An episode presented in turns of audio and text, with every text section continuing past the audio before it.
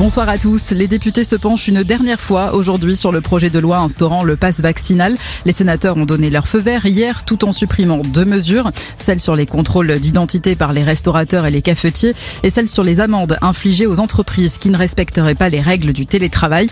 Si la loi est actée aujourd'hui à l'Assemblée nationale, le pass vaccinal pourrait entrer en vigueur dès le milieu de semaine prochaine après examen du texte par le Conseil constitutionnel. Il faut un partage des richesses. Déclaration de Jean-Luc Mélenchon qui tenait cet après-midi son premier meeting de l'année en vue de la présidentielle.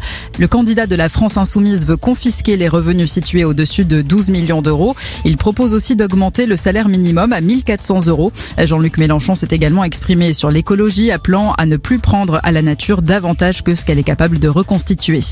Ce drame en Haute-Savoie, une enfant de 5 ans est décédée lors d'une leçon de ski dans la station de Flaine. Elle a été percutée par un skieur d'une quarantaine d'années qui arrivait à grande vitesse selon le parquet. Il n'a pas réussi à l'éviter. L'homme a été placé en garde à vue en état de choc. L'ancien président du Mali, Ibrahim Boubacar Keïta, est décédé à l'âge de 76 ans. Se réclamant de la gauche, il avait dirigé le Mali entre 2013 et 2020 avant d'être renversé par un coup d'État. Les causes de son décès n'ont pas été précisées par ses proches. Fin de partie pour Novak Djokovic. Le Serbe a quitté l'Australie. Il ne participera pas à l'Open. La justice a rejeté le recours déposé par ses avocats et confirmé l'annulation de son visa.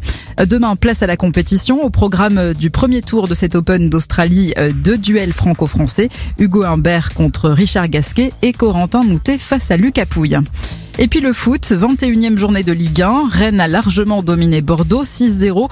Strasbourg s'impose à domicile contre Montpellier 3-1. Clermont s'incline à Monaco 4-0. Metz est allé chercher la victoire à Reims 1-0. Lorient et Angers ont fait match nul. Score vierge entre les deux équipes. Ce soir, Olympique de Marseille-LOSC. Coup d'envoi à 21h. Bonne soirée à tous.